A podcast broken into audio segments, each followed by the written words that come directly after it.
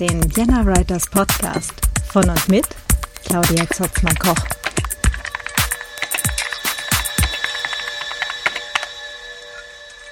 Hallo und ganz herzlich willkommen zum Vienna Writers Podcast. Ähm, heute ist der 2. Dezember, es schneit draußen und über dieses Internets verbunden bin ich mit der Claudia. Hallo. Hallo, aus München, wo es nicht schneit. Wieso nicht? Weiß ich auch nicht. Es ist doch jetzt Winter. genau. so, wo bleibt hier mein Schnee? ja. Genau. Jetzt habe ich gerade den Nachnamen gar nicht mitgesagt. Claudia Feldtänzer. Genau, sag doch mal, wer du bist und was du so machst. Und ich glaube, dann ergibt sich nämlich auch sofort, warum du hier bist. Okay, also ich heiße Claudia Feldtänzer und ich berate Autorinnen ähm, auf dem Weg zu ihrer Marke, zu ihrer persönlichen Marke, mit der sie auch Geld verdienen können. So, das ja. mache ich. Und wie bist du da hingekommen? Äh, ja, also ich habe äh, über zwölf Jahre im Verlag gearbeitet ähm, und mich dann äh, selbstständig gemacht. Und tatsächlich, also im Verlag war ich für Pressearbeit und Marketing zuständig. Ich habe ganz ähm, klassisch mit mit der Pressearbeit angefangen und dann kam relativ schnell so Facebook ähm, ja dazu. Das war 2009 und äh, irgendwann mal dann noch Instagram. Und wir haben vor allem die Verlagsaccounts betreut und uns da ganz viele Dinge äh, überlegt, tatsächlich 2009 auch noch eigene Seiten programmiert. Und ähm, ich war bei der Verlagsgruppe Random House und anschließend beim Reklam Verlag. Und ähm, bei der Verlagsgruppe Random House war ich tatsächlich die erste, die oder mit einer Kollegin zusammen waren wir die ersten, die mit Facebook angefangen haben. Also so, das ist so das, das ist mein Weg, warum ich überhaupt äh, Presse und Marketing für AutorInnen anbiete und warum ich meine jetzt meine Selbstständigkeit so mache, wie ich sie mache, hat eigentlich die Motivation, dass ich im Verlag immer wieder gesehen habe, dass wir zwar ganz viel machen können ne, und auch eigentlich unser Bestes geben pro Buch, pro Autor, aber der eigentliche Hebel, ob Bücher erfolgreich werden, äh, liegt woanders. Der liegt nämlich eben bei den AutorInnen. Und ich habe es ganz oft erlebt, dass Bücher, an die wir selber gar nicht so geglaubt haben, ja, das kommt ehrlicherweise halt einfach auch vor. Es ist nicht so, dass jeder Verlagsmitarbeiter hinter jedem Buch immer zu 100 Prozent steht, ähm, dass die trotzdem total erfolgreich geworden sind, wenn die AutorInnen halt voll dahinter standen und halt ähm, sich selbst äh, in die Öffentlichkeit gebracht haben, selber sichtbar wurden, selber sehr viel getan haben und ähm, und da setze ich halt heute an. Also, dass ich eben das den Autorinnen beibringe, wie sie das machen können. Mhm. Das ist auch schon eigentlich ein total spannender äh, also spannender Aspekt an der Sache und wahrscheinlich auch die ganz schlechte Nachricht für alle Leute, die jetzt äh, denken, ach, ich, ich schreibe da mein Buch und wenn da Ende drunter steht, dann schub sich das einem Verlag rüber und dann bin ich damit fertig und die machen das, dass ich da Geld mit verdiene. So läuft's dann halt nicht, ne? Nee, leider nicht. ja, schade. Also, also, also es ist, ähm, also es kann natürlich äh, sicherlich der, der ein oder andere Fall sein, der so genauso abgelaufen ist. Das will ich gar nicht abstreiten, aber es ist nicht die Regel. Ja, also es ist, glaube ich, so, weil bei mir tatsächlich spricht was an, was was mir sehr oft passiert und ähm, mir natürlich auch als Verlagsmitarbeiterin öfter mal entgegen ähm, ja entgegenkam, ist, dass AutorInnen denken, der Verlag tut nicht genug. Na, mhm. Der Verlag macht nicht genug, um mein Buch groß zu machen. Ähm, ich laufe da immer nur nebenher. Andere Autorinnen kriegen mehr als ich. Ähm, äh, für die einen wird viel mehr Marketing gemacht. Ähm, ne, so, ich bin denen egal. Das ist ja ganz viel so eine Haltung, wenn es dann halt nicht so läuft, wie es läuft, weil das ist ja einfach dann oft die Regel nicht, dass jetzt alle Bestseller werden. Mhm. Und äh, letztlich ist es so, dass natürlich, also die Verlage tun alles, was sie können nur sie brauchen halt auch ein bisschen Material, mit dem sie arbeiten können. Und sie priorisieren einfach nach Zeit und Personalkapazitäten, wie jedes andere Wirtschaftsunternehmen ja auch. Und da ist halt einfach die, welche Erwartungshaltung haben sie auch an euren Bucherfolg?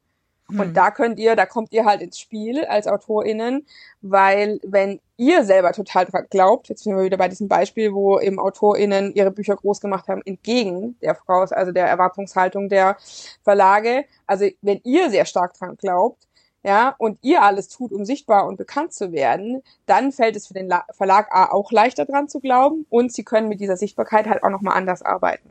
Hm. Beziehungsweise wahrscheinlich auch für Self-PublisherInnen. Ne?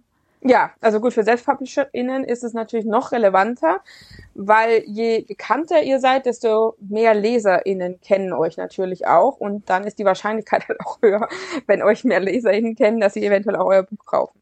Mhm. Also dann, das ist, da ist es noch stärker so, dass eine persönliche Marke relevant ist, ob Bücher gekauft werden oder nicht. Ne, mhm. Weil das ist auch mir ein ganz wichtiger Punkt tatsächlich auch in meiner Beratung dass Bücher sind ja an sich ziemlich billig, wenn wir mal ganz ehrlich sind. Ja, mhm. also viele Bücher kosten um die 10 Euro, manche 20. Vielleicht gibt's auch mal welche für 30 oder äh, ganz äh, hochpreisige Bildbände auch mal 50 Euro.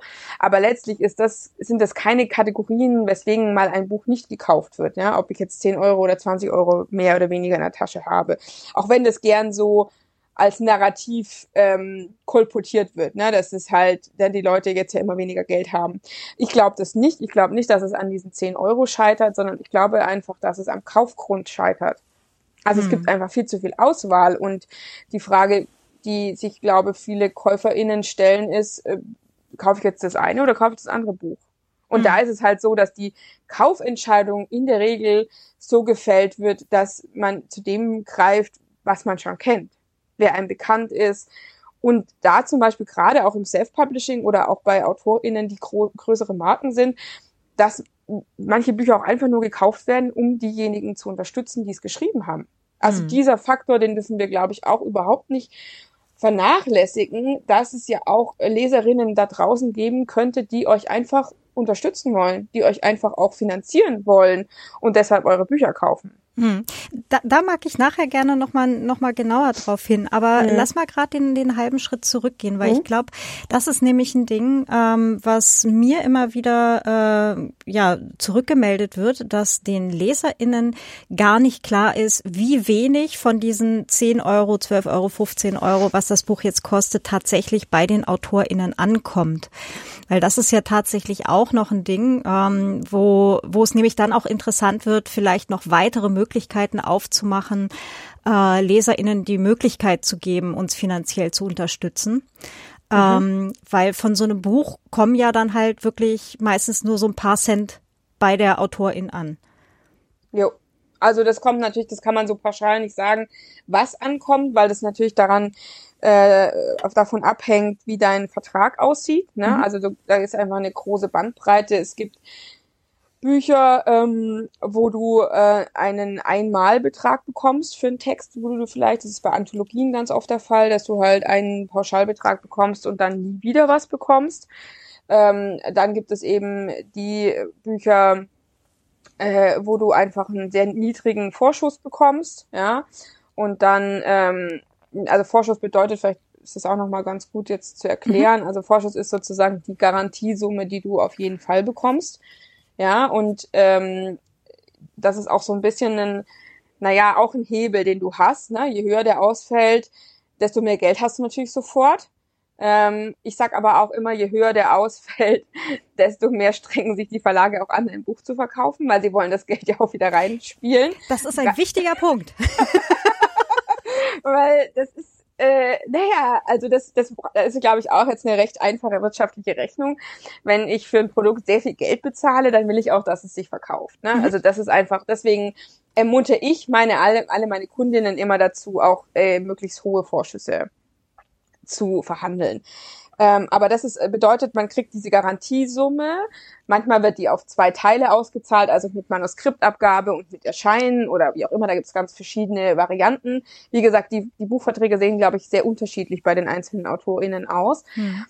Ähm, und dann ist es so, dass wenn dieser Vorschuss dann ähm, rein verdient ist, das bedeutet, dass das, also das schon als Gewinn da ist, dann ab dem sozusagen nächstverkauften Buch bekommt man dann auch Prozente äh, an den Büchern. Und da variiert es eben halt auch zwischen fünf Prozent oder sechs, sieben, acht, vielleicht auch mal zehn Prozent, aber das ist, glaube ich, schon so mit das Maximum, was es äh, geben kann hm. pro verkauftem Buch.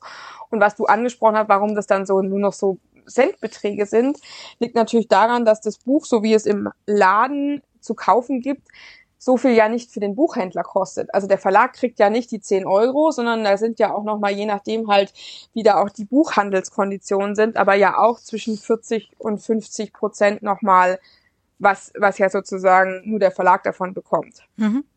Ne, also das ist ja sozusagen nochmal dann der, der Rabatt für den Handel, so und dann, ja, bleibt da halt nicht so wahnsinnig viel übrig pro Buch.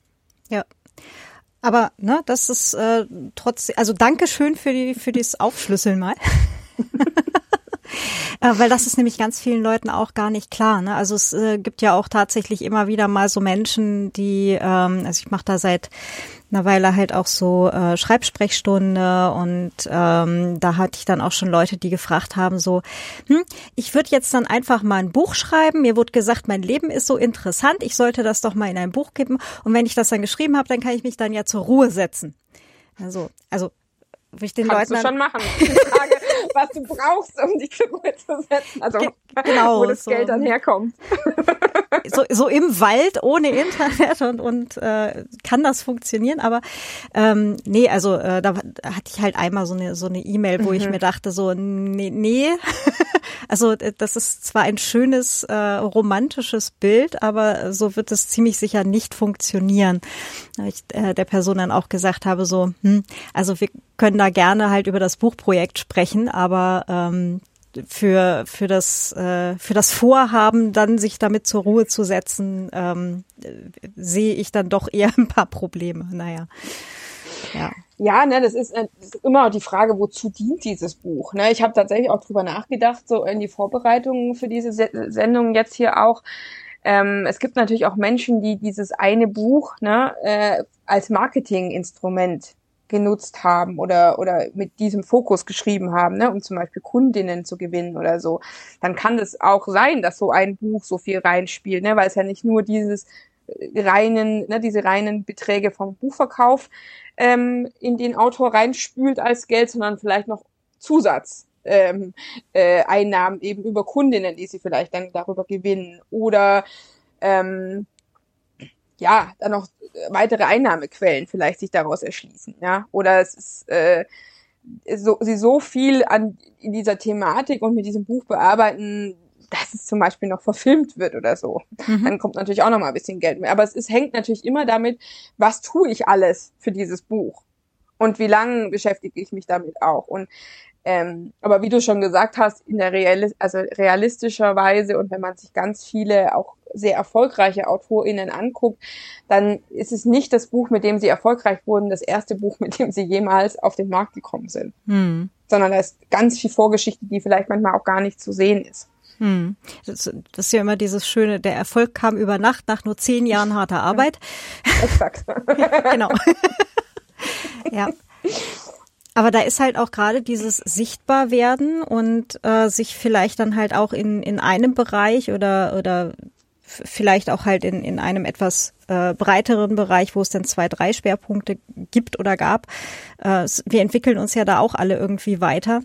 Ähm, da dann halt auch, ja, irgendwie sichtbar sein und äh, für Leute ein, äh, im Englischen heißt das ja immer so schön, House, Household Name zu werden. Also so ein Mhm. So wie äh, das Tempo der, der Buchbranche halt für das Thema, ja. Mhm. Der Kater äh, ist der Meinung, er ist hier völlig gelangweilt. Entschuldigung. Ach so. also, also das Mau im Hintergrund heißt nur, dass der Kater gerade gelangweilt durch die Wohnung stiefelt. Entschuldigung. Ähm, ja, solange du nicht gelangweilt bist. Nein.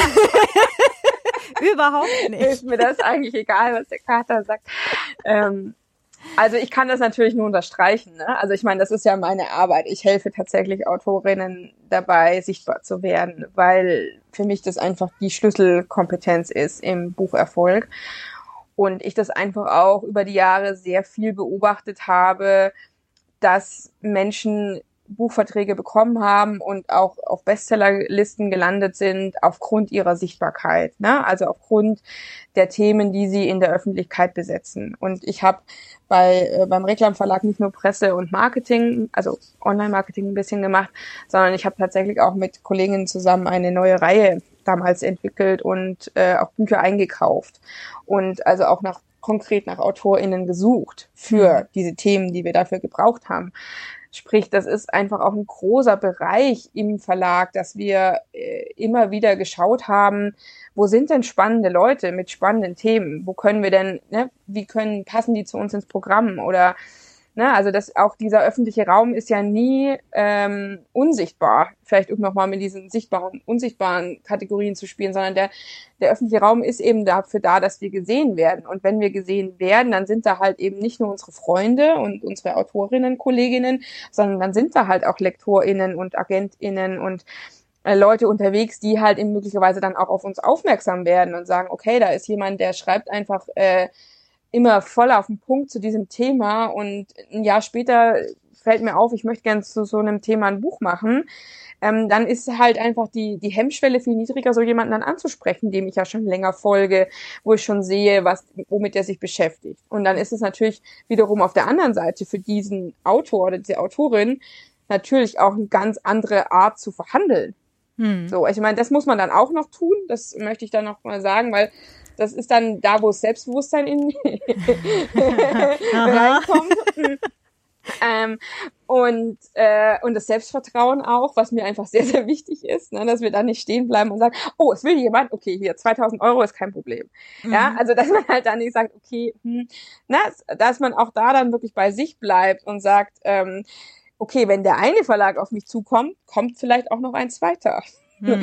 Ja, und, und was möchte ich denn wirklich reell verdienen mit dem Ganzen? Und ähm, wie weit kann ich da auf die, auf die Leute auch eingehen und auch meinen Wert einfach darstellen? Also mhm. das ist nämlich dann schon, ist schon der zweite Schritt in der Sichtbarkeit, dass wir dann auch nicht alles machen, was uns so angeboten wird. Mhm da auch bitte gerne gleich weiter, aber gerade den, den halben Schritt zurück, wie bist, wie, also wieso bist du überhaupt dann beim Verlag quasi raus und hast gesagt, ich mache mich jetzt selbstständig und ich helfe Autorinnen dabei, in diese Sichtbarkeit zu kommen? Also ich wollte mich schon immer selbstständig machen tatsächlich oder schon sehr lange. Habe immer so überlegt, was ich genau mache.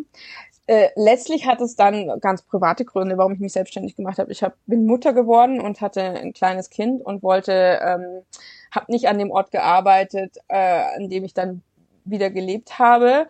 Ähm, also ich war, habe in Stuttgart gearbeitet und wohnte dann wieder in München und brauchte einfach auch einen neuen Job und wollte was haben, wo ich weiterhin ähm, tatsächlich so selbstbestimmt arbeiten kann wie vorher und mir meine Zeit auch frei einteilen.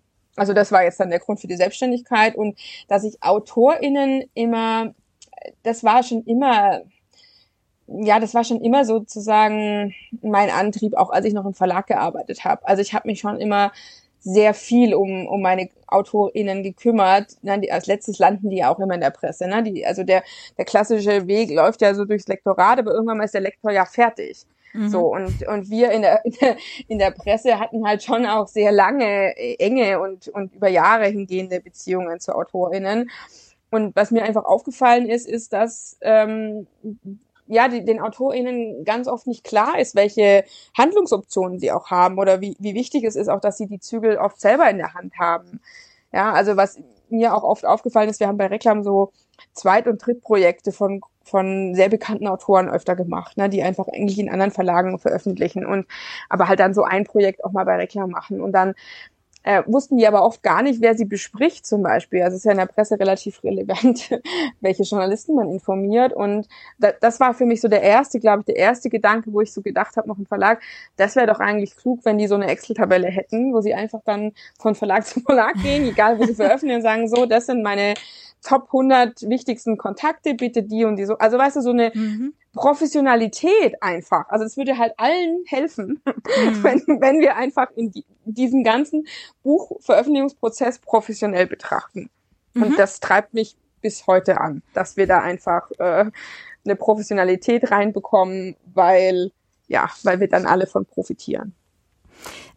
Ja, weil gerade ähm, also ich sehe es jetzt halt auch so von aus Autorinnen-Sicht, ähm, dass das zwar ganz schön ist für auch den einen oder die andere Kollegin, ähm, die das vielleicht nur als Hobby betreibt und für die ist das dann nicht wichtig, ob sie Geld für die Lesung kriegt oder für was auch immer. Und ähm, dann werden dann halt wieder Lesungen für gratis gemacht und so weiter. Und dann heißt es wieder von der Location so, ja, aber ihre anderen Kollegen, die machen das alle für gratis. Sie dürfen sich ja dann auch was vom Buffet nehmen. So, ja, nee.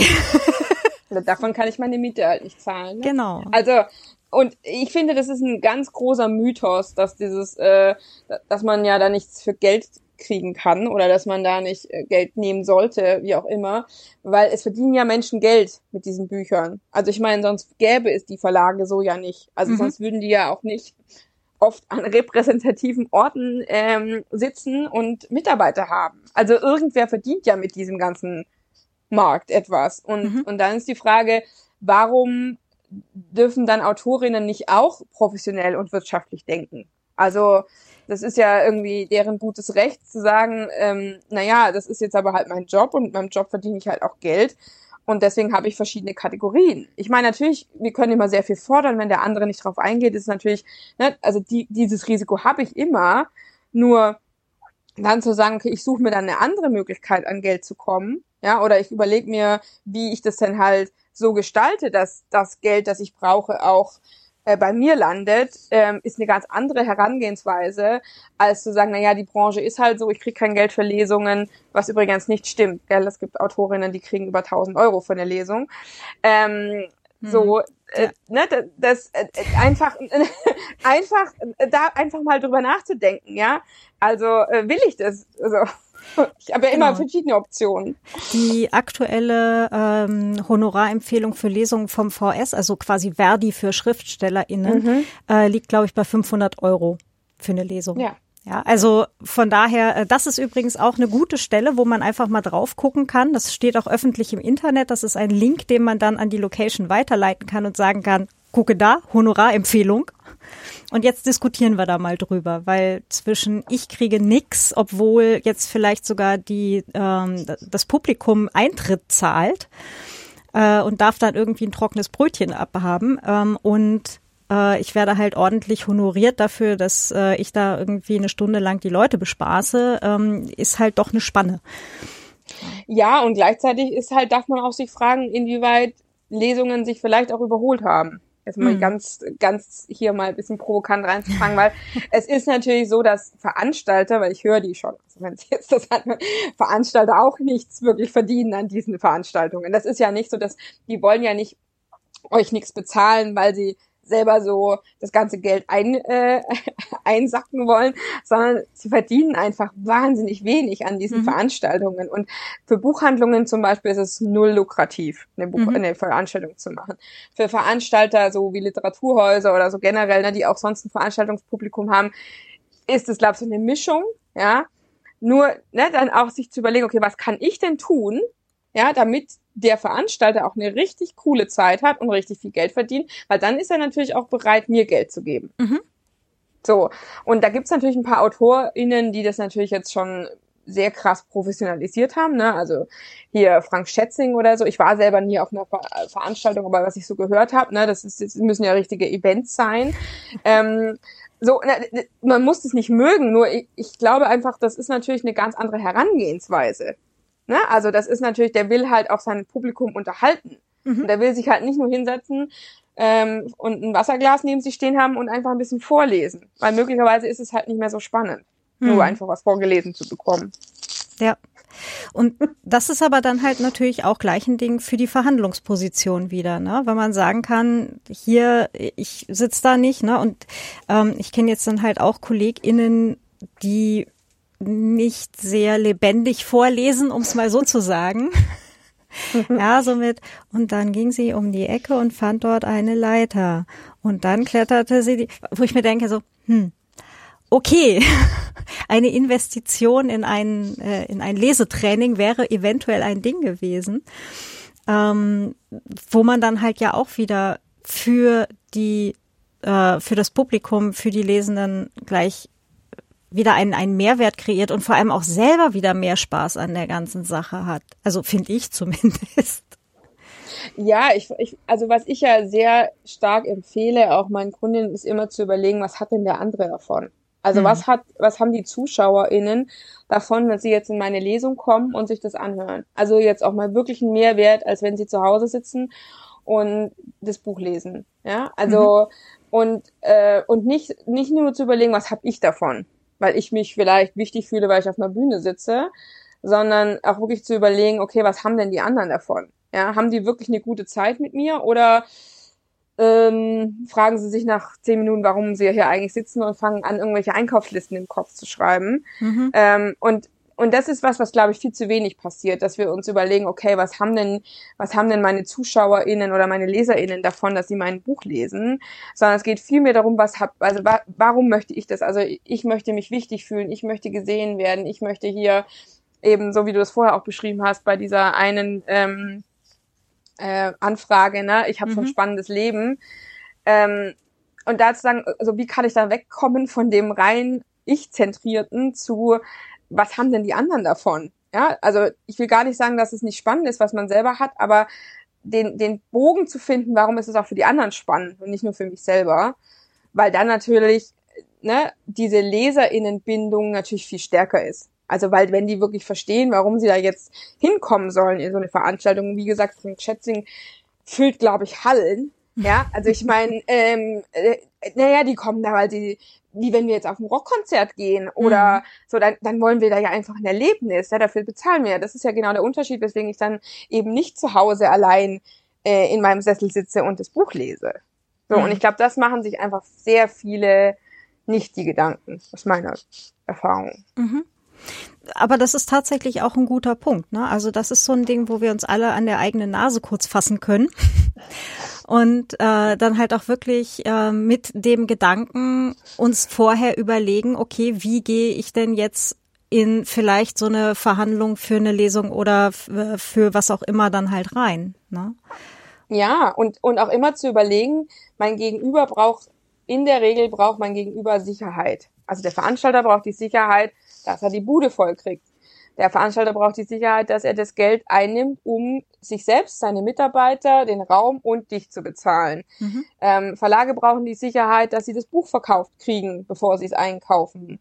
Ähm, ne? Also das, ist, das mhm. ist, geht immer, letztlich geht es immer um Sicherheit. Und je besser du selber darin bist, dem anderen dieses Gefühl der Sicherheit zu vermitteln, desto erfolgreicher bist du selber. Hm. Und im Klappentext quasi die Sicherheit für die Lesenden, dass sie halt in dem Buch das finden, was sie entsprechend suchen. Also entweder Unterhaltung, ein paar Stunden nette, nette Auszeit von der Welt da draußen oder im Bereich Sachbuch kriege ich da die Information so vermittelt, dass sie mir weiterhilft und so weiter. Ja. Ja. Ja, super spannend. so, an, an der Stelle machen jetzt gerade wahrscheinlich ganz viele gleich erstmal Pause und denken da kurz drüber nach. das wäre sehr schön. Dann wäre ich schon einen Schritt weiter. wenn, wenn, wenn da alle mal anfangen, drüber nachzudenken, ja. Genau, aber du, äh, du hattest jetzt vorhin gesagt, du hast dich ja dann selbstständig gemacht und mhm. äh, weil ich dich ja bei der Julia Larkemper im Podcast entdeckt habe. Mhm. Ähm, die Julia Larkemper, die macht ja diese Money Flow Academy.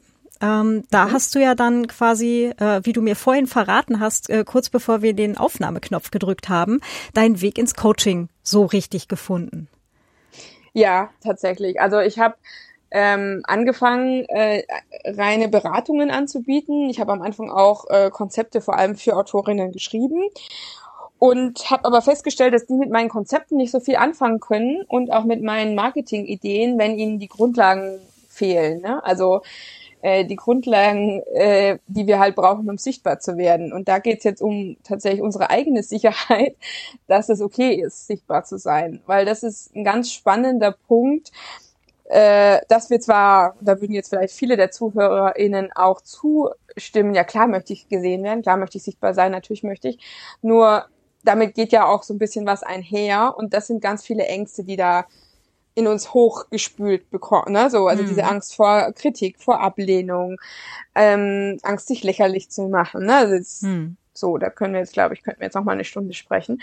Ähm, und ich habe halt festgestellt, das sind natürlich ja klassische Coaching-Themen. Ne? Also was, wie möchte ich da selber mit umgehen können? Wie möchte ich auch selber sein, wenn mir diese Kritik widerfährt? Weil die ist nun mal einfach im Bereich des Möglichen, dass sich Menschen angegriffen fühlen, weil wir haben ja leider nicht in der Kontrolle, was Menschen denken und tun.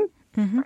Ähm, und das war für mich eigentlich, glaube ich, tatsächlich so ein, so ein Klickpunkt, ne? also wo es so Klick macht oder wo so Sachen zusammengefügt äh, werden, ähm, als ich eben selber in dieses Coaching reingestolpert bin. Also letztlich bin ich da tatsächlich auch zufällig gelandet, weil ich eigentlich nur meine Altersvorsorge, deswegen auch bei Julia, ähm, sogar tatsächlich bei Madame Moneypenny am Anfang noch, ähm, meine Altersvorsorge einfach regeln wollte und dann über Julia stolperte und einfach Coaching kennenlernte und ähm, und dann eben nicht nur meine Altersvorsorge aufgestellt habe, sondern sehr, sehr viel anderes verändert habe. Hm. Ja, also ich habe tatsächlich zum ersten Mal angefangen, Grenzen zu setzen für mich. Äh, was wichtig. ein sehr spannend, ganz ja. spannend, ja, ganz wichtig und sehr spannender Prozess, weil das ist dann doch, geht doch mit mehr einher, als einfach nur zu sagen, ich sag mal nein. Mhm. Ähm, so, und habe dann einfach auch bei mir selber natürlich festgestellt, dass ich, obwohl ich ja das ganze Marketing und PR-Wissen habe, trotzdem für mich selber Schwierigkeiten hatte, mich selber zu vermarkten oder so sichtbar zu werden, wie ich vielleicht gerne wäre. Und habe da einfach ganz viel mit Coaching verändert, mit Selbstcoaching, aber auch mit eben, ich bin nach wie vor ja bei Julia in den Programmen mhm. und ähm, mache jetzt auch seit äh, September die Ausbildung bei der Life Coach School in den USA. Cool. Also mhm. ähm, äh, ja, werde da also bald auch richtig ausgebildeter und äh, zertifizierter Coach sein. Und ich mache mittlerweile eben, das war dann ein Ergebnis der Moneyflow Academy, nur noch ein einziges Programm. Also ich mache keine Einzelberatung mehr, ich mache keine Konzepte mehr für die AutorInnen, sondern ich begleite sie zwölf Wochen auf ihrem Weg zur AutorInnenmarke. Und da beschäftigen wir uns mit ganz viel mit den Grundlagen, bevor es dann in die Umsetzung geht und halt auch um die Herausforderungen in den Umsetzungen dann. Ne, also weil das ist ja immer so einfach gesagt, dann postet halt irgendwie regelmäßig, dann nutzt halt regelmäßig eure Hashtags und äh, ne, äh, nutzt den Algorithmus. Nur es bringt ja dann nichts, wenn, mhm. wenn ich das zwar weiß, aber halt meine, meine Beiträge so ein bisschen roboterartig sind, weil sie eigentlich gar nichts mit mir zu tun haben, weil ich da immer so ein Schutzschild davor habe, weil ich ja Angst habe, dass ich eventuell kritisiert werde. Mhm. Und ähm, Genau, deswegen ist es mittlerweile so eine Kombination aus Beratung, ganz viel PR und Marketingwissen, aber halt auch Coaching. Hm. Weil ich halt sehr ans Coaching glaube, ja. Ja, und weil dieses Coaching, und da, das war jetzt für mich dann nämlich auch so ein Aha-Dings. Also äh, im Übrigen, ich, ich dackel dir da quasi gerade äh, so ein, zwei Jahre hinterher. Ich habe dieses Jahr gerade mal angefangen, bei mir die Sache mit dieser Financial Literacy mal endlich äh, aufzuholen ja. und die Sache mit dieser Rentenlücke und ähm, ne, und war dann halt auch äh, genau halt auch in der Moneyflow Academy und ähm, da auch gerade unlängst äh, mit dem also durch, durch das Moneyflow Academy Programm eben gerade durch. Und das waren halt auch so Aha-Erlebnisse ähm, für mich mit diesem Moment mal. Es gibt da diese ganz tiefen Glaubenssätze, die wir für Wahrheiten halten ähm, die sich halt irgendwann über Zeit in unser Hirn eingeschliffen haben, die aber eigentlich mal hinterfragt werden sollten, wie zum Beispiel ähm, brotlose Kunst. Mhm. Wäre ja. jetzt hier in dem Zusammenhang so der Klassiker, ne? Mit ähm, es weiß ja jeder und jede, dass man mit Kunst, Schreiben, Theater, was auch immer, kein Geld verdienen kann. Ja, und dann ist ja dieses schöne verklärte Bild von dem Schriftsteller unterm Dach, der von äh, Luft und Liebe und einem trockenen Kanten Brot und Wasser lebt, ja, und in den in, in seiner Not die tollsten Stücke schreibt. Ähm, was aber so eigentlich, also es gibt wahrscheinlich Menschen, die das können, die auch in prekären oder derart prekären Situationen richtig großartige Kunst erschaffen können und richtig großartige Werke erschaffen können. Aber das gilt ja nicht für jeden und jede von uns. Ja, und der Markt ist ja auch nicht nur großartige Werke, ne, sondern der mhm. Markt ist auch einfach ganz viel Unterhaltung. Und ähm, gut, jetzt können auch großartige Werke Unterhaltung sein, das will ich jetzt gar nicht bestreiten. äh, aber ne, äh, äh, das ist was, wo ich jetzt nochmal auch wirklich nochmal, ja, den Fokus auch drauf lenken will. Der Buchmarkt geht ja nicht nur um den Nobelpreis, sondern mhm. der Buchmarkt geht in der Regel einfach auch um äh, leichte Unterhaltung, die gut verkäuflich ist weil hm. das ist da, wo das Geld sitzt. Ne? Ähm, und, ähm, und, Wissen ja, das, das die Verlage auch, die immer sagen, mit diesem Krimi und so weiter, da das ist ja alles Schmuddelzeug und ähm, ja, unter also Bachmann-Preis also, machen wir es nicht? Ja. Also es gibt sehr viele Verlage, die das, glaube ich, wissen, weil also, ne, das, ich, ich komme diesen Glaubenssatz natürlich öfter auch präsentiert. Mhm. Ne, damit kann ich kein Geld verdienen.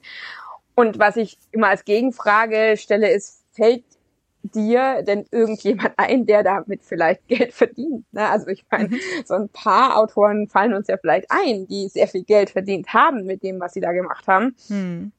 Und deswegen, es ist halt nicht korrekt. Ne? Es ist natürlich so, dass viele Leute kein Geld damit verdienen.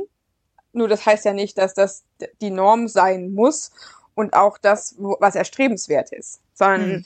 äh, es gibt eben äh, Menschen, die sehr viel Geld verdienen, gerade im Krimi zum Beispiel oder im, äh, auch sonstigen Genres, ähm, die äh, ja auch in, in der Kunst im Übrigen, was ich auch mal so lustig finde, dass Kunst ja so äh, anscheinend so brotlos ist und dann äh, gucke ich mir an, äh, in welchen Summen manche Gemälde und sonstiges verkauft werden. Also weiß ich jetzt nicht, ob das so brotlos ist.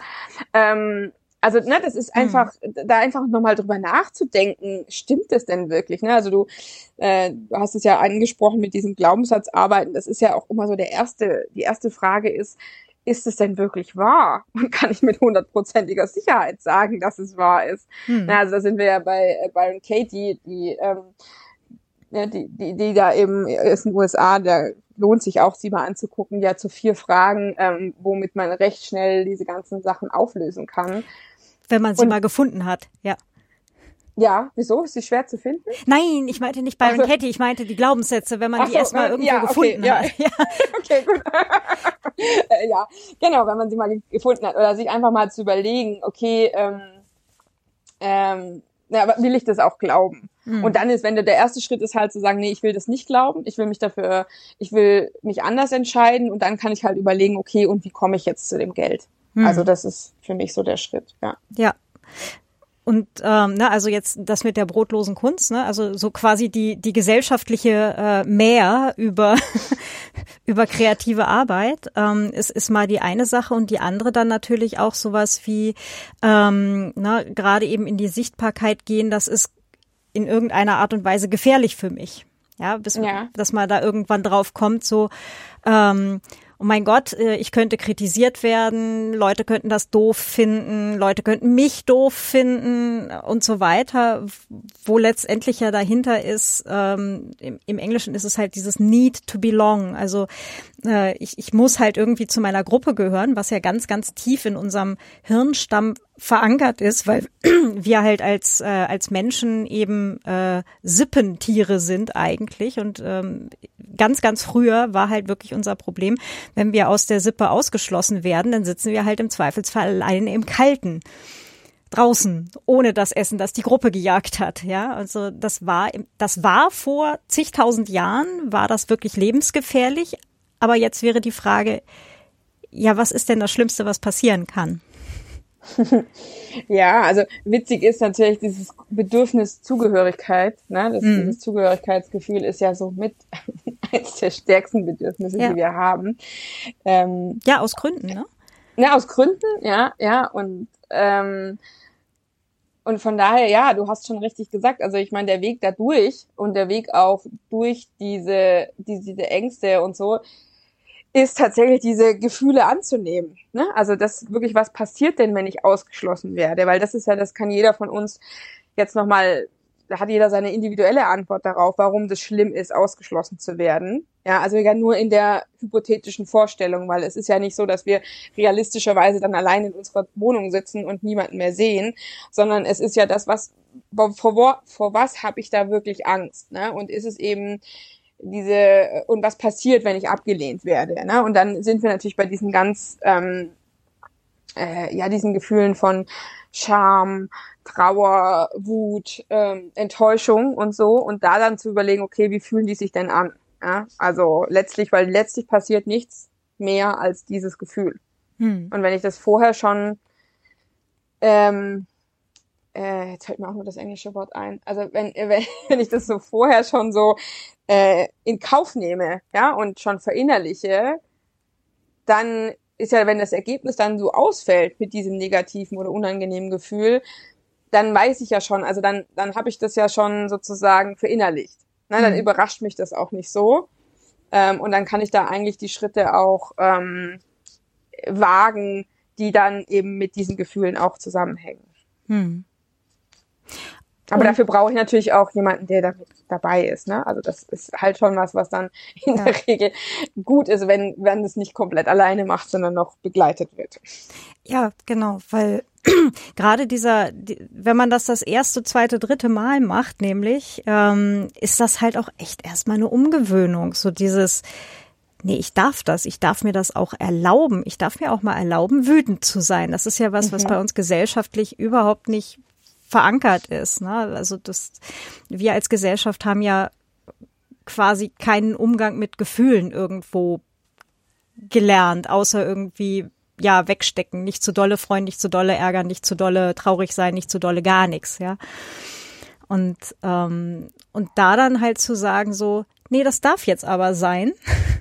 Und dann darf ich mich jetzt auch mal schämen oder dann darf ich jetzt auch mal wütend sein oder sowas, ist, ist glaube ich, echt ein richtiger Lernprozess, ne? Ja, und es ist für uns Frauen tatsächlich auch noch mal schwieriger, weil also Frauen dürfen noch weniger wütend sein als äh, Männer gesellschaftlich. Ähm, und deswegen ist das auch so ein großer Schritt für uns. Also deswegen berate ich auch fast ausschließlich Frauen, weil, ähm, weil uns das natürlich noch viel mehr schwer, also noch schwerer fällt, in die Sichtbarkeit zu gehen, einfach weil uns das auch in der Regel schon sehr früh abtrainiert wird. Also dieses, ähm, diese Sätze, die wir wahrscheinlich alle mal gehört haben, ist sowas wie denk erst mal nach, bevor du was sagst, ähm, stell dich nicht so im Mittelpunkt, sei nicht so laut. Ähm, das sind alles so Dinge, die klassischerweise auch eher Mädchen gegenüber geäußert werden. Mhm und die natürlich dann auch dazu führen, dass wir uns als erwachsene Frauen auch so schwer damit tun. Ne? Mhm. Auch in der Konferenz dann den, also ne, laut zu werden, eigene Ideen zu präsentieren und so. Das ist ja, das ist ja, ist ja jetzt nicht nur in meiner Arbeit so, sondern das ist ja äh, geht ja sehr vielen in unterschiedlichen Bereichen Frauen ähm, so, dass sie da einfach mehr Anstrengung unternehmen dürfen müssen, äh, um sichtbar zu werden. Mhm. Ja, ich hatte da so einen schönen äh, von meiner Oma. Also ich liebe meine Oma sehr. Sie ist leider vor ein paar Jahren verstorben. Aber ähm, ich habe ganz viele tolle Sachen von ihr mit auf den Weg gekriegt. Aber ein Satz, der auch richtig tief saß, war, ähm, aber wir dürfen die Männer nicht stören. so, ne? Lass, ja. lass die da mal vorne sitzen und beratschlagen. Wir gehen jetzt hier mal in, in den anderen Raum, wir gehen in die Küche oder sonst mhm. irgendwo hin und wir dürfen die Männer nicht stören. Und das war so ein Ding, so, Alter, bis ich da mal drauf gekommen bin und mich da wieder dran erinnert habe, da waren ja, weiß ich nicht, wie viel Schichten anderes Zeug irgendwann nochmal drüber gekommen. Also, liebe Güte. So, danke Oma. Nett, aber nein. ja, na, das ist ja auch das Spannende, was du auch vorher meintest, so wenn man die Glaubenssätze dann mal gefunden hat, ne? weil mhm. viele dieser sehr starken Überzeugungen, die sehen wir so gar nicht mehr, dass sie ja. vielleicht auch veränderbar sind. Ähm, und, und da ist es natürlich schon auch, das ist, passiert mir ganz oft in meinen Beratungsstunden, dass wir eigentlich über was sprechen, ja, und dann über die Gedanken, die die Kundinnen dazu haben und dann kommt man natürlich über gewisse Fragen, ne? Also warum ist denn das so oder warum fühlst du dich denn so und so? Äh, warum denkst du das? Dann kommt man plötzlich auf tiefere Schichten und plötzlich sitzen die dann da und denken so, ach krass, okay, stimmt, das denke ich da immer oder das ist so das, was sich da so überzeugungsmäßig drunter liegt. Ähm, und das ist halt nun mal der erste Schritt ja auch im Coaching, kennst du ja auch dann durch Julia, ähm, dass wir halt das erstmal überhaupt sehen, dass das so ist. Ne? Also es geht ja gar nicht darum, das sofort zu verändern, weil das ist ja auch Quatsch. Wir sind ja so, wie wir sind, aber halt zu sagen, ach spannend, das, das passiert da. Ne? Also und dann, wenn ich das beobachtet habe, kann ich halt auch entscheiden, ob ich das so lassen will oder ob ich vielleicht was verändere. Hm. Und das ist nämlich, glaube ich, auch der, der ganz, ganz interessante Punkt an der Sache mit diesem in in die in die Möglichkeit kommen oder halt so in die in diese Entscheidungsfreiheit kommen.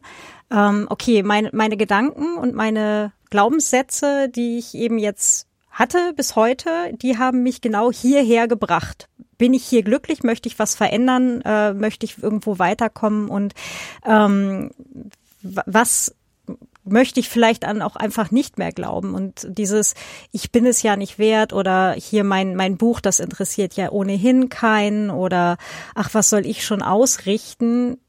Das, ja, wie gesagt, es hat einen bis hierher gebracht, aber hm, es ist halt vielleicht auch einfach nicht hilfreich, wenn man sagt, ich würde jetzt ganz gerne 50.000 Euro im Jahr als Autorin verdienen. Ne? Ja, das ist ja immer die Frage. Ne? Du hast es genau richtig gesagt mit dieser Entscheidungsfreiheit, die du halt hast. Ja. Ne, wir dürfen uns immer entscheiden, ob das jetzt schon das beste Leben ist, was wir leben, oder ob wir möglicherweise dann noch ähm, Potenzial nach oben sehen.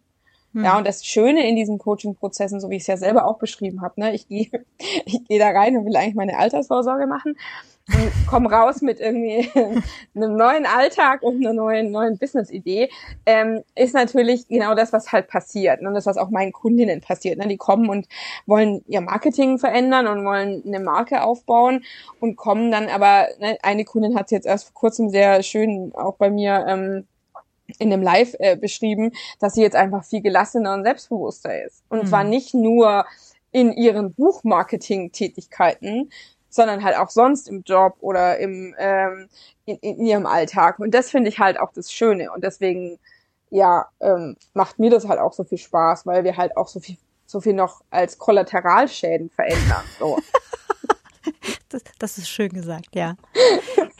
Ja, aber es stimmt ja letztendlich, weil ne, das werden jetzt wahrscheinlich auch alle irgendwie kennen. Dieses, wenn man irgendwo an einer Stelle ein bisschen was anschubst, dann kommt halt das ganze Mobile in, in, äh, in Schwingung, ja, oder halt in, in Bewegung. Und äh, plötzlich klappen Sachen an ganz anderen Stellen im Leben halt auch wieder. Ne? Oder mhm. plötzlich gehen hier oder da irgendwie äh, Möglichkeiten und Optionen und Gelegenheiten auf. Also genau. Und dann halt den Mut haben zuzugreifen. Ja, und den Mut auch zu haben, sich damit beschäftigen zu wollen. Ne? Also das ist, mhm. weil es ist, das weißt du ja auch, es ist nicht immer easy. Also es ist auch nicht immer, nee. ne? Und das äh, deswegen auch, ähm, finde das auch immer spannend, wenn manche Menschen so Mindset-Arbeit immer mit so ein bisschen oberflächlichen Gelaber abtun, weil es ist ja im Prinzip nicht oberflächlich. Es ist ja, du hast es ja selber in der Hand, wie tief du gehen willst oder auch in dem Moment vielleicht erst nur gehen kannst. Aber easy ist es nun mal wirklich nicht, ne? Weil, weil du dich halt auch mit Sachen konfrontierst, die du vielleicht auch gern eher ja unter den Teppich gekehrt hättest. Mhm. So, aber und dann ist halt auch da wieder die, die, ja, der einzige Möglichkeit, da rauszukommen, äh, ohne dass es äh, ähm, unterm Teppich bleibt, ist halt durch, ne? Und zu überlegen, okay, was nehme ich da jetzt mit und und und wie entscheide ich mich jetzt auch mit diesen Erkenntnissen umzugehen? Ja. Ach ja. ähm, aber da, da sind wir jetzt, ne, also dieses ähm, quasi halber Schritt zurück, die, ähm, mit dem äh, sich entscheiden können, mit äh, Gedanken anders umzugehen oder da halt überhaupt in die, also die, diese Möglichkeit zu schaffen, eine, eine Entscheidungsfreiheit sich ähm, ja freizuspielen. Ähm, ich muss da sagen, ich hatte da am Anfang tatsächlich so ein ähm, oder halt auch äh, teilweise immer noch, muss ich echt sagen, das ist so ein Ding, an dem ich knabbere, ähm, halt eben mit dieser mit dieser Esoterik-Vermutung, mhm ich kann auch jetzt nicht einfach nur ein bisschen was anderes denken und dann klappt das schon. Ja, also ich, äh, ich ähm, so ja, ich, ich stimme dir vollkommen zu. Also ich war an diesem Punkt auch. das beruhigt. ähm, und ich habe also so ne, das dieses ähm, das klingt am Anfang ja auch total ähm, Banane, ja. Also mhm. zu sagen, jetzt denk halt mal was anderes, dann klappt es auch. Nur es ist ja nicht so, dass du einfach mal was anderes denkst und dann ist äh, so mit einem Fingerschnipp das verändert, sondern das, was wir ja auch beschrieben haben, ne? also erstmal dieses Bewusstsein zu schaffen, ach okay, ich denke immer das, ja, und ich fühle dann das, weil ich glaube, das ist was, was mir zumindest recht schnell eingeleuchtet hat, dass unsere Gedanken unsere Gefühle steuern. Ja, also mhm. das kann, kann jeder relativ schnell einfach mal ausprobieren. Wenn ich jetzt denke, ich bin nicht gut genug, dann fühle ich mich in der Regel frustriert, ähm, äh, enttäuscht, klein, so. Mhm. Und wenn ich denke, ich schaffe das, ähm, dann bin ich in der Regel entschlossen, motiviert, So, ne? Also das ist einfach mhm. nur mal so ein kleines Experiment, das man mal im Kopf machen kann und mal so überlegen kann, okay, so. Und also das ist was, was mir recht schnell so eingeleuchtet hat, dass das, dass da ein Zusammenhang besteht. So. Und dann ist halt einfach diese, diese, dieser erste Schritt zu, zu sehen, okay, ähm, äh, wenn ich mich so und so fühle, also sagen wir mal frustriert oder enttäuscht, ähm, dann denke ich das auch immer. Ja, hm. Ähm, ich finde das zum Beispiel, ähm, das ist was, was ich meinen, meinen Kundinnen auch immer als Übung mache, ganz wegzugehen von diesen Buchsachen, weil das ist ja mal sehr theoretisch, mal so ganz klassisch den eigenen Partner. Da hat man sehr viele Gedanken drüber, über den eigenen Partner. Ähm, Partnerin, ja. Partnerin, genau, ja. Partner wollte ich jetzt eigentlich so äh, neutral nennen, genau. Also mhm. Partner, Partnerin. Ähm, die Person, mit der man sein Leben teilt, kann ja auch eine gute Freundin oder Freund sein. Ähm, und äh, da hat man sehr viele Gedanken zu. Mhm. und dann zu gucken, okay, wenn ich jetzt halt auch denke, die Person könnte jetzt hier aber mal mehr aufräumen, ja, äh, dann fühle ich mich halt auch in der Regel so genervt oder so, ja. Ähm, und das sind einfach, dass man mal schaut in diesen Situationen, die einem ja im Alltag ständig passieren, dass man genervt ist, dass man frustriert ist, dass man wütend ist, dass man einen schlechten Tag hatte, zu überlegen, okay, was denke ich denn da die ganze Zeit? Ja, mhm. und dann ähm, also wenn man das mal festgestellt hat, dass man das immer denken kann, dann kann man halt in kleinen Schritten ähm, halt auch so sich so Brücken bauen. Ja, und dann zu sagen, okay, ich halte es für möglich, dass die Person einfach noch keine Zeit hatte aufzuräumen. Oder dass sie es nicht mit Absicht macht oder so. Ne? Also das, mhm. dann bin ich schon in einer ganz anderen Gefühlslage. Jetzt darf jetzt jeder mal einfach mal ausprobieren. Und, und, ja. und da, und so geht es ja. Ne? Und deswegen, es ist nicht einfach was anderes denken, sondern sich Stück für Stück ähm, die, die Möglichkeit erarbeiten, was anderes denken zu können. Mhm. Ja, weil das ist dieses, das ist ja auch das, was Julia immer so schön Glitzer-Coaching nennt. So dieses, ähm, ich, ich, äh, na, ich manifestiere jetzt irgendwie zehnmal am Tag, ich bin erfolgreich. Ähm, das, also ich meine, das ist Quatsch. Ich meine, wie soll das funktionieren? Mhm. Ja, nur sich zu sagen, ich halte es für möglich, dass ich ein paar Menschen erreiche mit meinem Buch, ist was, was wir vielleicht alle denken können. Oder ich halte es für möglich, dass es ein paar Menschen interessiert, worüber ich schreibe.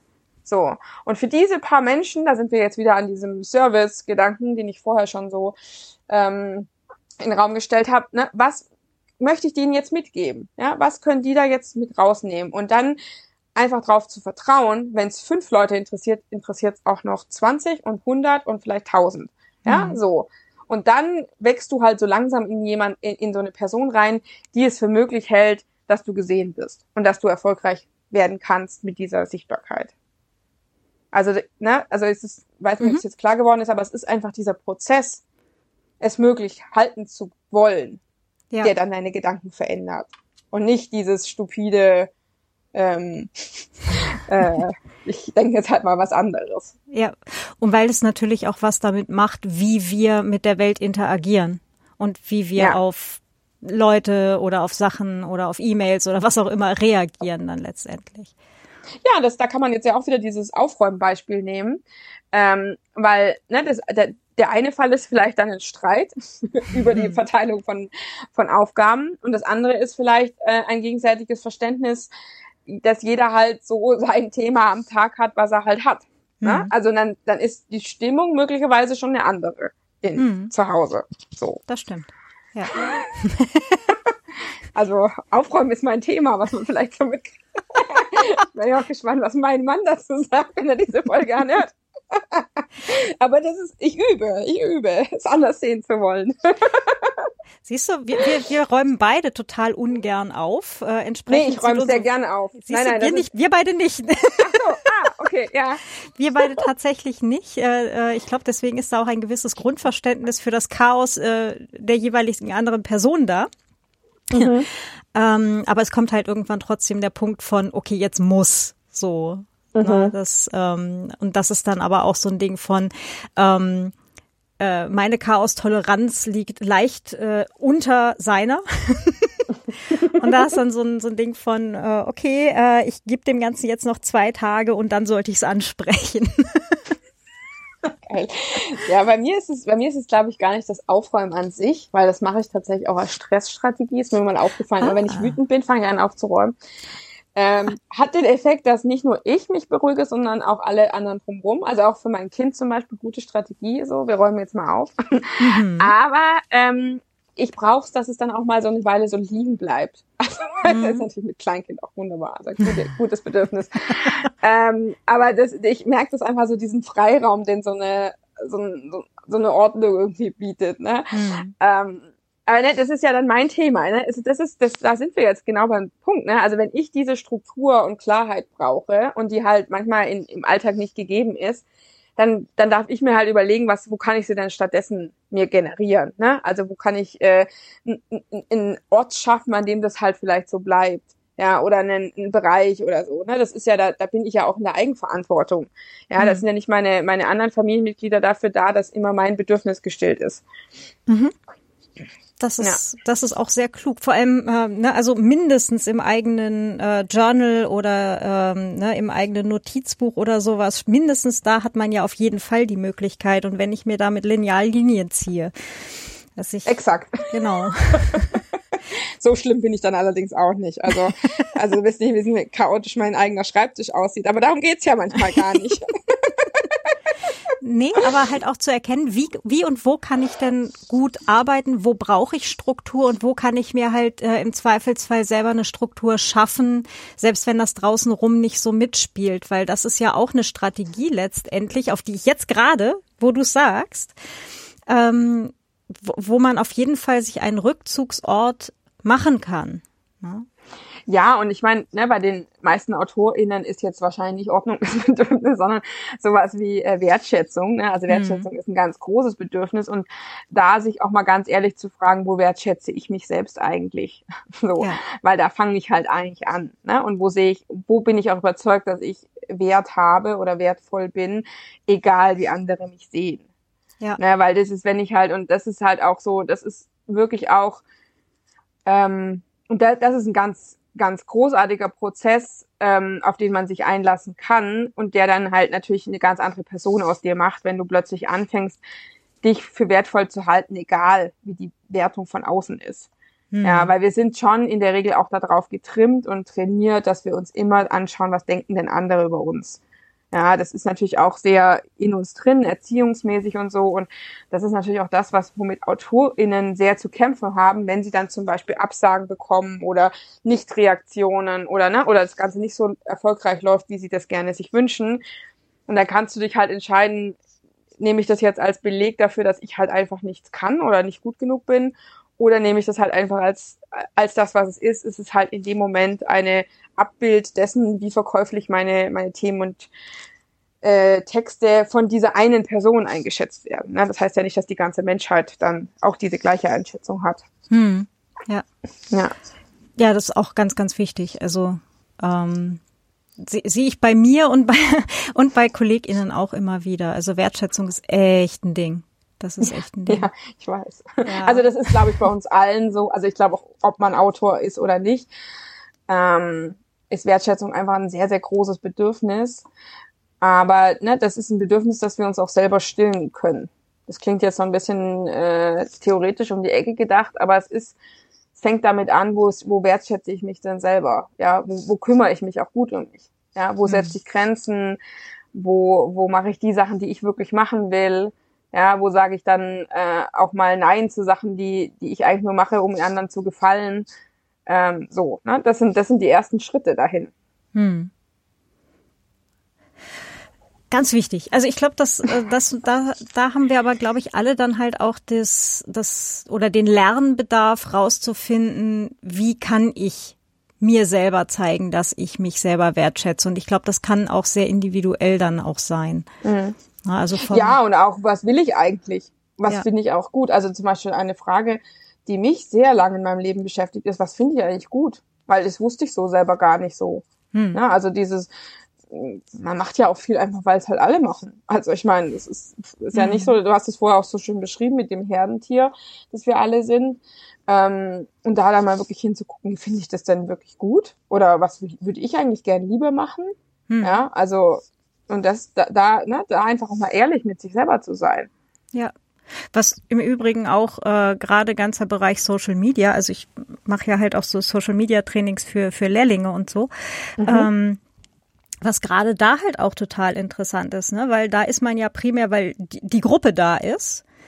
Aber ne, wenn man jetzt dann halt auch sagt, okay, ich will das Ganze als Autorin nutzen, als äh, und mhm. um da jetzt meine Autorenmarke aufzubauen, fühle ich mich denn auf diesem Netzwerk da wirklich wohl oder kriegen die Leute vielleicht sogar spitz, dass ich da eigentlich nicht sein will, weil ich nur alle drei Wochen mal drauf gucke. Ja, ne, und da ist natürlich auch die Frage, warum mache ich das denn als Autorin? Ne? Also ich mache ja. das ja da, damit ich gesehen werde, weil wir ja wissen, dass nur Menschen, die wissen, dass ich ein Buch geschrieben habe, dieses Buch auch überhaupt lesen können. Ähm, wenn sie es nicht wissen, dann ist es ein bisschen schwierig. Und, und da dann zu sagen, okay, es ist halt nun mal eine Möglichkeit, sichtbar zu sein. Es ist nicht die einzige, aber es ist eine sehr niedrigschwellige. Mhm. Und dann zu überlegen, okay, auch wenn mir das schwer fällt, wie finde ich denn einen Weg, dass ich es trotzdem machen kann? Mhm. Genau. So. Und es gibt halt auch Möglichkeiten, ähm, die eben nicht algorithmenabhängig sind. Ja, also äh, es gibt freie Netzwerke. Mastodon hat gerade einen riesigen Zulauf von den äh, von den Menschen, die jetzt gerade von Twitter weggehen. Mhm. Ähm, was halt, also Mastodon und das ganze Fediverse drumrum, Mastodon ist da eben ein Teil davon. Ähm, das ist halt explizit nicht algorithmengesteuert. Das heißt, man hat immer eine chronologische Timeline und diese ganzen Empörungsverstärker wie äh, siehe, wie viele deiner Freunde das schon geliked haben, siehe, wie viele deiner Freunde das schon äh, weiterverteilt haben und so weiter, das gibt's da alles nicht. Und man hat eben in dieser Timeline ähm, die man sich da halt ne, durch wem folge ich und so weiter, die persönliche Timeline ähm, da, hat, da sind erstmal alle Posts gleichwertig drin und das macht halt auch erstmal eine völlig andere Diskussionsgrundlage. Also wirklich literally. Das ist so ein, da ist halt einfach ein viel entspannterer Umgangston. Und äh, wer sich jetzt halt sagt so, nee, ist mir alles viel zu aufregend, aber vielleicht sollte ich doch, aber nein, das ist mir alles viel zu, ne, was auch immer, könnte sich zum Beispiel eben Mastodon oder eben eine der anderen Fediverse-Plattformen angucken. Weil da eben viel entspannter äh, diskutiert wird und man hat eben mit einem Bruchteil der Followerschaft von Facebook, Instagram, Twitter etc. viel mehr Interaktion und äh, vor allem sind da halt auch die ganzen Leute, die es schon gewohnt sind, Indies wirklich zu unterstützen. Das heißt, ich hab, bin seit 2018 nur noch auf Mastodon und ähm, wenn ich schreibe, ich habe ein neues Buch, dann ist die erste Frage, die ich da kriege, oh super, wo soll ich es denn kaufen, das bei dir am meisten ankommt? Mhm. Ja, mhm. und das ist halt gleich eine ganz andere Geschichte als, oh super, wann gibt's denn eine Gratisaktion? Ne? ja, ne, also ich glaube, das ist auch eine gute Möglichkeit, erstmal zu testen, wie es ist, sichtbar ja. zu sein. Ja. Ne? Also ich meine, es ist natürlich dann schon so, dass man sich dann irgendwann mal in die Räume reinbegeben muss, in denen auch eben dann Leute sich aufhalten, die da eben auch eine verstärkende Funktion haben. Wenn wir jetzt zum Beispiel sagen, ähm, Verlage und Agenten sind da halt ähm, mhm. äh, zum Beispiel solche solche ähm, äh, Spieler oder oder eben solche Personen, die da die dafür mhm. sorgen. Ne, da muss man auch dann gucken, wo, wo halten die sich denn auf. Der Reklam Verlag ist, ist seit seit letztem Wochenende auf literatur.social, kann ich sagen. Ach, guck mal, siehst du? Ja, ja. ja. Nein, also natürlich die Verlage suchen. Also ja. ich meine, es ist im Prinzip jeder Kanal wird irgendwie gespielt, das ist nicht so. Ne? Mhm. Es ist jetzt äh, meiner Sicht auch nicht immer äh, immer zielführend, aber so, ne, das ist das ist anderes. Aber ich finde auch einfach, man muss ja auch erstmal so, eine, so ein Gefühl für Sichtbarkeit bekommen. Ja. Ne? Und man muss auch erstmal so anfangen. Äh, und dafür eignen sich diese Plattformen dann einfach auch. Ne? Dass ja, man halt eben nicht sofort allem ausgesetzt ist. Ja. Mhm. Ja. Und ähm, auch wir hatten ja jetzt äh, gerade ganz vorhin, da möchte ich nämlich ganz gerne noch kurz ergänzen, Mut haben, in die Sichtbarkeit zu gehen und Mut haben ne, für ähm, äh, Ja sagen und, und Chancen ergreifen, aber auch Mut haben, Nein zu sagen. Ja. ja. Zu unterschiedlichen Sachen, ja. Genau, und auch immer sich zu fragen, warum sage ich jetzt Nein? Ne? Sage ich Nein, ähm, weil ich davon überzeugt bin, dass es anders besser funktioniert, ja, oder dass ich der Meinung bin, dass mein Weg ein anderer ist? Mhm. Oder sage ich nein, weil ich Angst habe? Ja. So, ne? Das ist jetzt zum Beispiel auch, wenn man jetzt die, diese Plattform anguckt. Hm. Gehe ich nicht zu Instagram, weil ich Sorge habe, was mir da passiert? Oder bin ich einfach überzeugt, dass meine Zielgruppe auf diesen anderen Plattformen sitzt? Ne? Also das sind ja einfach so die unterschiedliche Art der Entscheidungsfindung dann. Mhm. Ja. Ähm, ein Ding, eine Frage habe ich noch auf meiner Liste. Ja. Ich glaube, alle anderen hast du tatsächlich ja. auch schon direkt so beantwortet. Aber die eine Frage, äh, da würde ich ganz gern noch mal drauf ein bisschen eingehen. Und zwar, ähm, viele AutorInnen denken, sie sind nur AutorInnen, wenn sie quasi Vollzeit nur vom Schreiben von Büchern leben. Stimmt das denn so? äh, nein. Also ich meine, die, die Frage ist natürlich immer, wie man AutorInnen äh, definiert. Für mich sind äh, tatsächlich alles AutorInnen, die Texte schreiben. Also ob sie jetzt äh, diese verkaufen oder nicht. Also ne, das, die grundlegende Eigenschaft von AutorInnen ist, dass sie Texte schreiben und schreiben halt. Ne? Und oft beobachte ich tatsächlich Menschen äh, im Internet, die sehr, sehr viel schreiben, aber so noch gar keine klassischen AutorInnen sind. Ja, wo ich dann so mit meiner, gut, meiner Berufserfahrung und so natürlich und Intuition erkenne, sage, okay, ähm, das, äh, das könnten mal ähm, VerlagsautorInnen werden oder BuchautorInnen. So, ähm, aber letztlich ist es für mich erstmal die grundlegende, ähm, ja, die grundlegende Eigenschaft ist eigentlich Schreiben. Und was ich natürlich ähm, empfehle, ist, dass wir uns nicht nur auf das Buch konzentrieren, das wir veröffentlichen, sondern dass wir auch versuchen, weitere Einnahmequellen zu generieren. Ja, weil dass wir einfach so eine klassische Mischkalkulation äh, uns selber aufbauen. Hm. Und da ist dann Ne, also ob ich jetzt noch, ähm, also für SachbuchautorInnen wäre zum Beispiel eine Option halt, ne, klar, Workshops geben oder mhm. einen Kurs, äh, Online-Kurs äh, erstellen oder sonstiges, würde ja quasi auch noch in dasselbe Themenfeld mit reinfallen. Genau, also im Prinzip alles, wo ich mein Thema irgendwie präsentieren und platzieren kann, ist dann dafür geeignet, um äh, um eben auch Geldflüsse zu generieren. Ja, und da auch zu gucken, wo sitzt denn eine Zielgruppe, die auch was bezahlen kann. Hm. Ja. Ja.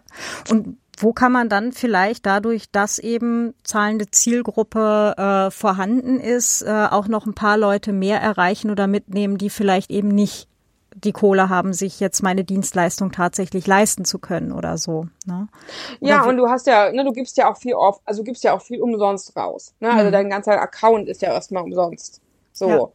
Ne? Und, äh, und vielleicht so ein Buch an sich ist jetzt auch noch irgendwie von der, vom, äh, äh, vom finanziellen Aufwand auch noch so, dass es eigentlich ähm, bezahlbar ist. Ne? Und alles andere ist natürlich, was du noch anbieten kannst. Ich meine, diese, was ich vorher erwähnt habe, diese tausend oder mehrere tausend Euro, die Autoren für Lesungen bekommen, das ist auch in der Regel nicht die Buchhandlung um die Ecke, sondern es sind zum Beispiel Firmenkunden, die mhm. Autoren buchen. Ähm, das haben wir immer mal wieder auch gehabt im Verlag. Und da auch tatsächlich einfach zu überlegen, ne? also da auch unterschiedliche ähm, ja, Zielgruppen anzusprechen, ja, und äh, immer auch, was ich jetzt noch als letzte Möglichkeit sehen will, auch immer die Möglichkeit in, ähm, in Betracht ziehen, dass LeserInnen euch direkt unterstützen wollen. Ne? Also aus meiner, aus meiner, ähm, ja, aus meiner wie soll ich sagen, jetzt äh, Beobachtungen, mhm. ähm, ist es was, was, was ja sehr stark aus diesem Podcast-Universum auch mal dann so in die restlichen kulturschaffenden Branchen geschwappt ist. Ähm, kann aber auch sein, dass es vielleicht schon früher irgendwo war, ist diese diese Art Kaffeekasse oder dieses mhm. dieses Steady-Prinzip, ne, dass ich irgendwie äh, Geld gebe für Podcaster, deren Arbeit ich einfach gut finde, weil sie umsonst Podcasts raushauen. Ne? Das war ja so auch ja, vor einigen Jahren noch, noch viel größer, ne? Also diese, diese sehr un unabhängigen Podcasts, also diese Independent Podcasts, die manchmal ja auch einfach stundenlange Laber-Podcasts waren, aber auch, oft auch einfach sehr viel Information und Bildungsarbeit geleistet haben, aber alles so umsonst, ne, äh, hm. verfügbar. Und dass da schon recht früh einfach Leute da waren, die gesagt haben, da möchte ich für Geld bezahlen, ja, indem ich einfach monatlich äh, Geld überweise oder eine Kaffeekasse fülle oder ne, da gibt es ja verschiedene Möglichkeiten. Und ich beobachte, dass das immer mehr jetzt auch in die Autorenwelt schwappt. Ähm, dass es eben Menschen gibt, die einzelne Autoren einfach gerne unterstützen wollen. Mhm. Und das ist natürlich, da würde ich dann einfach nur dafür plädieren, irgendwo einen Bezahlbutton einzu einzubinden, damit äh, ihr die Möglichkeit geben könnt, wenn Leute euch unterstützen wollen, dass sie das dann auch tun können. Ja, beobachte ich auch, ähm, ist auch meine Erfahrung äh, ebenfalls halt auf Mastodon, dass ich ganz häufig gefragt werde, wie kann ich dich denn supporten? Mhm. Ähm, und ähm, da wäre auch noch mein, mein mein ergänzender Tipp, macht nicht nur einen Button, sondern gibt den Leuten im ja. Zweifelsfall mehrere Möglichkeiten, macht es ihnen leicht. Ja. Ähm, Im deutschsprachigen Raum ist tatsächlich ähm, eine Überweisung oder halt auch ein Dauerauftrag total beliebt noch. Mhm. Ähm, vor allem kommt da auch wirklich alles bei euch an und eben nicht äh, irgendwie äh, diverse Prozente, die dann halt äh, bei der Plattform hängen bleiben. Und ähm, da gibt's dann halt auch so Möglichkeiten über Bank oder über, also BUNQ, äh, Bank.me-Links wären halt so eine Option dafür oder ähm, genau, oder ihr redet halt mal mit eurer Bank, weil äh, das sollte dann halt schon eine IBAN sein, wo die Rausüberweisungen gesperrt sind. weil ihr halt dann schon eine IBAN ins Netz stellt. Na, genau. ja, also sehr, just sehr, saying. Sehr wichtiger, sehr, sehr wichtiger Hinweis. genau, genau. Genau, ansonsten ja, Patreon, ja. Steady, Libera Pay, genau. whatever. Mhm. Genau, ja. Nee, das ist klug zu sagen. Also dieser Satz vor allem, was du gerade sagtest, äh, macht es den Leuten so einfach wie möglich. Ich glaube, das ist wirklich was, was, was, was alle hier jetzt mitnehmen dürfen aus diesem Gespräch. Je einfacher ihr es den anderen macht, desto leichter ähm, werdet ihr unterstützt. Ja. Ja. Das ist richtig. Du machst es übrigens auch den Leuten leicht, ne? Du hast ja auch ein Gratisangebot. Den mhm. Plucky ja, Writers Club. ja, einer von vielen, ja. Mhm. Mhm. Einer von vielen. Erzähl mehr. Ähm, ja, also ich habe ähm, ich habe ein Workbook, das man sich runterladen kann tatsächlich. Ähm, das ist eigentlich so der niedrigschwelligste, ähm, wie soll ich sagen, Angebot. Ja, das ist ein, äh, ein Workbook mit so, um so mal anzufangen. Äh, dann gibt es den äh, Club. Ähm, der ähm, sich ein bisschen verändern wird wahrscheinlich im nächsten Jahr. Deswegen ähm, genau bin ich ein bisschen am überlegen. Aktuell ist er so, dass er einmal die Woche stattfindet für eine halbe Stunde. Da kann man sich auch einfach kostenlos anmelden. Und dann biete ich immer wieder auch kostenlose Workshops an. So wie äh, jetzt erst letzte Woche und Anfang dieser Woche, dass ich irgendwie drei drei Tage lang Workshops gegeben habe, umsonst. Genau. Hm. War das dasselbe Workbook? Also ich habe äh, ich habe mir nämlich Nee, es sind zwei verschiedene ah, Workbooks. Ah, okay. Ich ja. habe nämlich äh, dein, dein, äh, deine kleine Workshop-Serie äh, habe ich äh, mir auch angeschaut und äh, war auch total begeistert. Also weil du da ja halt auch äh, genau das, was wir heute jetzt hier auch durchgegangen sind letztlich. Ähm, ne, so was was ist denn das Problem? Warum bist du noch nicht sichtbar? Was äh, ne, was könntest du dir denn vorstellen? Angenommen, du könntest würdest nicht scheitern, was wäre das, was du auf jeden Fall machen wollen würdest, ne? Und und so weiter, um, wo man halt wirklich schon ganz viele Sachen rausfinden kann, wenn man da dann auch äh, die Bereitschaft hat, dann noch eben das bisschen länger dran zu sitzen und mal drüber nachzudenken, so vielleicht am Nachmittag mit dem mit dem Kaffee oder mit dem Tee, wenn es schon draußen schneit. Ähm, somit, ja verdammt, warum tue ich das denn noch nicht? Ja, und ähm, genau, aber das kann ich auch sehr empfehlen, da bei dir einfach mal auf der Webseite vorbeizuschauen. Ähm, genau, die Links ja. tun wir natürlich alle in die Show Notes. Sehr schön. Danke. Und du kannst auch gern noch mal sagen, wo man dich da noch genau findet. Ach so, ja, also die Website ist äh, www.pluckypapercrew.com. Also da auf der Startseite findet ihr eigentlich auch dann schon die Möglichkeit, das Workbook runterzuladen und euch äh, eben, also wenn ihr euch für das Workbook eintragt, bekommt ihr auch meinen Newsletter automatisch, den gibt's einmal die Woche. Und, ähm, und auf Instagram findet ihr mich auch unter Plucky Paper Crew einfach. Äh, ansonsten benutze ich gar nicht so viele Kanäle, deswegen, also ich würde die zwei, die zwei jetzt einfach mal empfehlen und ähm, ähm, ihr dürft mich auch jederzeit anschreiben mit Fragen. Äh, ich bin da sehr offen und äh, freue mich über jegliche Nachrichten. So. Genau, und buchen kann man dich und dein, äh, deine Dienstleistung natürlich auch, also deine Beratung und dein Coaching. Ja. Genau. Also ja, genau. Es gibt dieses, dieses Coaching, das äh, äh, Beratung und Coaching ist eben, geht zwölf Wochen, äh, zwölf einzelne individuelle Zoom-Termine, die immer zur selben Zeit in der Woche stattfinden. Und dazu gibt es ein Workbook. Es gibt eben auch Workshops nur für meine Kunden. Ich mache gerne Workshops und stelle gerne Fragen. Ähm, Und äh, die gibt's dann nur für meine Kunden. Da geht's viel um die Themenfindung, Zielgruppe, auch nochmal viel um Hindernisse, wie kann ich die überwinden, welche Selbstcoaching-Tools kann ich da auch so ein bisschen empfehlen und wie wendet man die an. Ähm, und äh, dann auch so Presse- und Öffentlichkeitsarbeit, also wie funktioniert das, was, worauf achte ich. Ähm, das ist alles dabei. Genau, überlege gerade, ob ich was vergessen habe. Ähm, also da, da entwickle ich auch ständig. Also ich habe da immer sehr viele Ideen und es gibt kommt immer wieder neu dazu. Also ähm, das gibt's dann immer alles on top und genau die Kosten, diese zwölf Wochen kosten eben 1800 Euro plus mhm. Mehrwertsteuer. Ja. Mhm. Ähm, und das ist aber jetzt auch äh, quasi Gruppe und fängt jetzt irgendwann demnächst wieder nee, an? Ist einzeln. Einzeln, nee, wirklich einzeln. Ist einzeln, okay. ist einzeln. Mhm. Ja, mh. es gibt Einzel, genau. Ähm, es ist ein einzel-individuelles Coaching. Mhm. Plus diese Workshops sind in der Gruppe tatsächlich. Also wenn man möchte. Oder man guckt sie sich dann halt als Aufzeichnung an. Ja. Sehr cool. Ja, super. Ha. Ja. dann hoffe ich, dann hoffe ich, dass äh, jetzt ganz, ganz viele Leute jetzt schon beim Hören zumindest auch mal ins Nachdenken gekommen sind. Warum klappt denn das alles vielleicht noch nicht ganz so, wie ich mir das so denke? Und ähm, der ein oder die andere sich jetzt auch denkt so, ja, doch, äh, so ein Coaching kann mir da auch wirklich noch weiterhelfen. Ja. Ja, ich würde mich freuen. Genau, schreibt mich einfach an. genau, macht das. Äh, Claudia beißt doch gar nicht, wenn man sie fragt, nee. so mit, äh, ich hätte da so eine Idee für so eine Podcast-Folge. genau, oder halt äh, ganz bestimmt auch, wenn ihr thematische Fragen habt, ja. Genau, ja, ja. Ja, super cool. Das hat richtig Spaß gemacht. Danke dir. Ja, bitte. Vielen Dank für die Einladung. Hat mich sehr gefreut. Sehr, Bin sehr ein bisschen gerne. neidisch, dass du Schnee hast, aber vielleicht ja, kommt der ja irgendwann mal in Bayern auch noch an. Ich sagte nix von liegen bleiben. Ach so. Also ein Grad plus und ähm, das ist jetzt eher alles nass, aber es flockt von oben zumindest. Okay, okay. Ja, ja, gut. Ja. es ist auf dem halben Weg zum Winter, ja. Okay, gut. ja, dann ganz, ganz lieben Dank und äh, ja, vielleicht hören wir uns demnächst hier ja mal wieder. Gerne. Ja, melde dich einfach. Bis Gerne. Dann. Bis dann. Tschüss. Tschüss. Ja, das war's dann auch schon wieder für heute. ähm, ich glaube, ich hätte mich jetzt gleich noch stundenlang mit der Claudia unterhalten können. Es ist auf jeden Fall ein super, super spannendes Thema.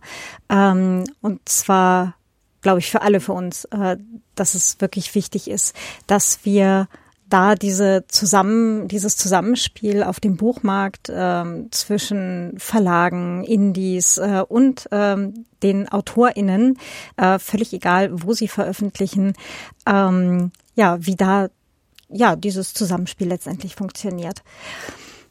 Ähm, Genau, ihr könnt uns total gerne Feedback schicken. Ähm, genau, wo ihr die Claudia findet. Äh, die Links sind in den Show Notes. Äh, mich findet ihr auf Mastodon und äh, wir freuen uns natürlich auch riesig über Feedback direkt als Kommentar hier zur Folge auf jennawriter.net. Ähm, genau, und dann können da auch noch mehr Menschen in die Diskussion mit einsteigen. Übrigens, Tipp, ihr könnt auch den Vienna Writers Podcast und mich unterstützen. Links dazu findet ihr auf jennawriter.net slash support. Genau. So, und jetzt habt alle einen ganz, ganz schönen Tag. Ähm, ich hoffe, bei euch ist gerade zumindest nicht glatt, falls ihr noch raus müsst. Ähm, ich werde mir jetzt, glaube ich, gleich noch einen schönen Tee machen und ein bisschen dem Flockentreiben zuschauen und mir nämlich tatsächlich mal erlauben, eine Pause zu haben. Das gehört da nämlich auch ganz dringend zu meinem Lernprozess dazu.